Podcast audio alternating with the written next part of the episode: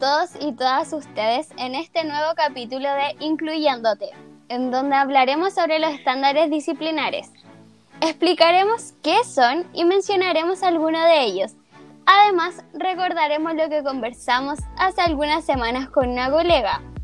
Si ustedes ingresan a nuestro Instagram, incluyéndote, podrán encontrar la entrevista de Francesca Pinilla, una educadora diferencial con mención en discapacidad mental y desarrollo cognitivo, egresada de la Universidad Metropolitana Ciencias de la Educación, para que puedan verla y nos dejen su comentario. Las creadoras de esta red son Catalina Farías, Javiera Contreras, Catalina Valdés y que les habla Carolina Machuca.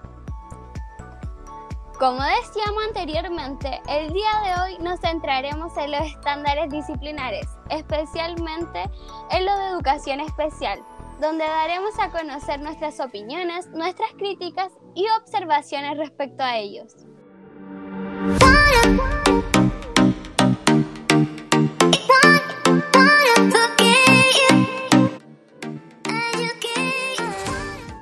Ya estamos de vuelta.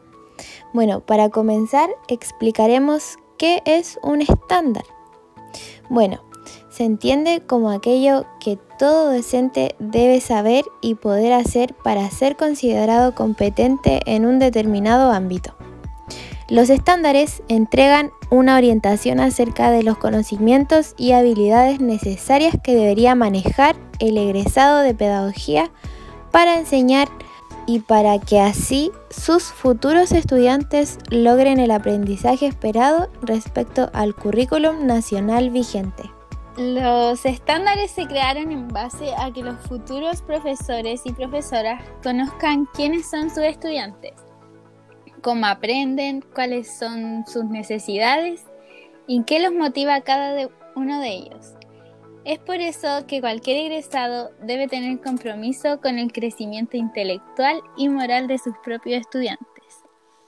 Centrándonos en los estándares disciplinarios de la educación especial, mencionaremos los que son más importantes para nosotras y que deben estar sí o sí en la enseñanza de un estudiante. Esto no quiere decir que los otros no deberían estar, ya que todos cumplen una función fundamental a la hora de enseñar a nuestros estudiantes en la sala de clases. Muchas gracias por esta explicación. Ahora me gustaría preguntarles por el estándar número uno que nos dice, conoce las características de las personas y su desarrollo humano e identifica las necesidades educativas especiales de los estudiantes desde una perspectiva multidimensional. ¿Ustedes qué piensan respecto a este estándar? Creo que uno de los estándares más importantes, ya que para llevar a cabo una clase, lo primero que debemos hacer como docentes es conocer a nuestros estudiantes, conocer sus rasgos, sus gustos, sus habilidades y dificultades. A mi parecer, este estándar se enfoca en las potencialidades del estudiante, ya sea destrezas o en sus cualidades porque todos nuestros estudiantes son distintos y debemos identificar y comprender eso en cada uno de ellos. A mí me gustaría mencionar sobre este estándar, tal como dijo Javiera, la importancia de conocer a nuestros estudiantes, pero también es importante conocer y e identificar las necesidades educativas especiales de cada uno de ellos. Podemos decir entonces que este estándar refleja cómo un docente en el aula debe conocer la individualidad de cada estudiante para responder a las necesidades educativas especiales. Continuamos con el estándar número 5 que nos dice, identifica las necesidades de apoyo de quienes requieren educación especial en la diversidad de sus manifestaciones considerando las barreras y los facilitadores de aprendizaje y la participación. ¿Qué podemos decir sobre este estándar y lo que está pasando hoy en día en la educación? Este estándar me hace mucha relación con lo que estamos viendo hoy, donde nos hemos tenido que enfrentar a muchos tipos de barreras. Sin embargo, tenemos que buscar la forma para dar respuesta al desarrollo y al aprendizaje de los estudiantes, buscando soluciones y facilitadores. Por ejemplo, una barrera en pandemia podría ser la falta de recursos o acceso a tecnología, falta de interacción social entre profesores y estudiantes. Y los facilitadores que se pueden aprovechar son las diversas estrategias en las actividades que se pueden realizar por medio de la tecnología. Más interacción con la familia, ya que en la gran mayoría se necesita el apoyo de ellos para que el chico o la chica ingrese a la clase, por lo que se ha creado un trabajo colaborativo. Estoy de acuerdo, pero de igual forma estas barreras en ocasiones se nos escapan de las manos, porque se debe considerar que no somos solo nosotras como futuras docentes en este proceso, sino que también está la familia involucrada y lamentablemente a veces la familia no está muy interesada en el aprendizaje o avances que tengan nuestro y nuestras estudiantes. Claro, y esto puede pasar por diferentes motivos el agobio laboral, emocional que se está viviendo hoy en día y cada docente debe ir buscando las formas e incentivando para esta participación activa. Eh, además, en este estándar nos podemos dar cuenta de la importancia del trabajo colaborativo entre la familia y el grupo de docentes. Pero lo abordamos con más profundidad en el estándar 11 que viene más adelante. También queremos hablar del estándar número 6 que nos dice lo siguiente. Diseña y aplica los apoyos más adecuados a las particularidades de los estudiantes en su entorno, a partir de una toma de decisiones con el equipo de aula y los profesionales en el caso exija. ¿Tienen algún comentario sobre este estándar o una experiencia que nos puedan contar?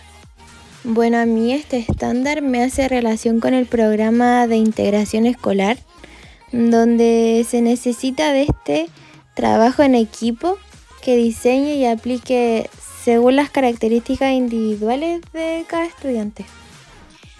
Aquí yo quería comentar sobre la experiencia de Francesca, que nos comentó en la entrevista que entre profesores de pie y profesores regulares se generaban disputas respecto a la metodología de las clases.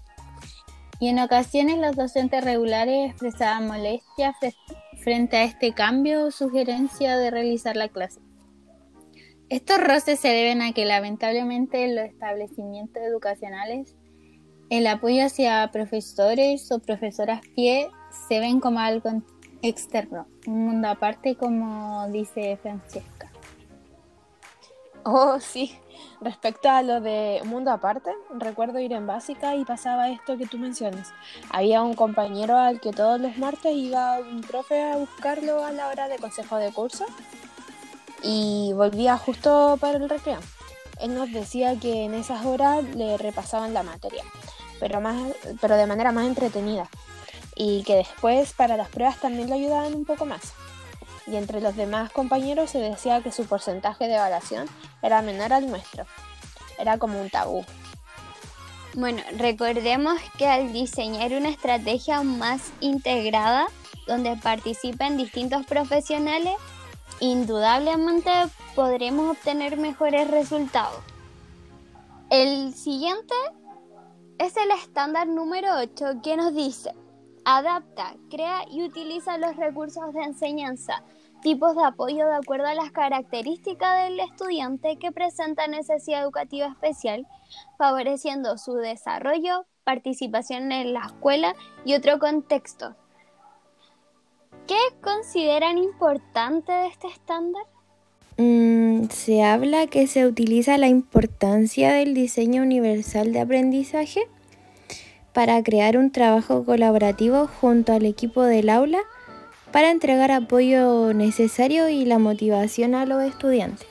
Algo que hay que mencionar de este estándar es que plantea los errores de los estudiantes como algo del proceso del aprendizaje y no de fracaso. Eso es motivación para ellos y así se crea un ambiente acogedor. En este caso, Francesca nos comentaba que a sus estudiantes les pedía materiales que a ellos tuvieran alcance para poder trabajar en las clases, ya que no todos tienen los mismos recursos y así también poder trabajar las necesidades de cada uno de ellos. Como penúltimo estándar a reflexionar es el número 11 que nos dice, genera relaciones interpersonales respetuosas y beneficiosas para el trabajo colaborativo dentro de la propia unidad educativa, con la familia y con las redes de la comunidad, orientando a la valoración de la diversidad y calidad de vida del niño, niña o joven que presenta necesidad educativa especial. ¿Pueden darme sus opiniones al respecto? Em, en este estándar, el docente tiene que comunicar su empatía y respeto hacia su estudiante. Es parte del trabajo colaborativo con otros profesionales. Además, orienta a la familia del estudiante con necesidades educativas especiales. Eh, yo creo que los docentes tienen que saber cómo promover el trabajo con diferentes instituciones y personas externas para beneficiar al estudiante y que tengan un buen desempeño.